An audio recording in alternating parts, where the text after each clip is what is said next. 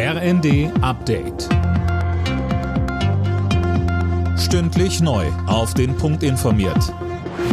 Ich bin Finn Riebesell. Guten Abend.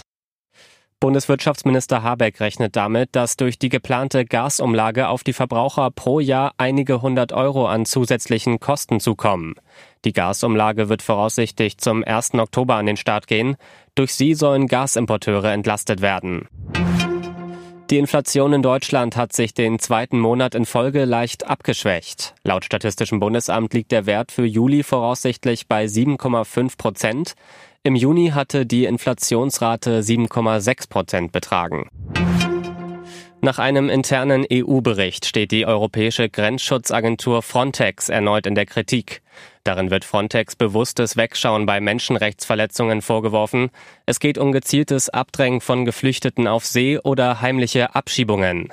Außenministerin Baerbock hat sich heute in Griechenland ein Bild von der Arbeit von Frontex gemacht. Welche Rolle da Frontex spielt, das wurde in den letzten Monaten, seitdem der erste Bericht da war, ja schon angegangen. Darüber haben wir heute auch hier besprochen, dass mehr Menschenrechtsbeobachter vor Ort sind. Aber wir haben auch darüber gesprochen, wie wir noch stärker sicherstellen können, dass natürlich auch an der europäischen Außengrenze die Menschenrechte rund um die Uhr eingehalten werden. Der umstrittene Ballermann-Hit Laila ist der Sommerhit des Jahres. Bei den Streamingdiensten ist der als sexistisch kritisierte Song über 60 Millionen Mal abgerufen worden. Das teilte das Institut GfK Entertainment mit.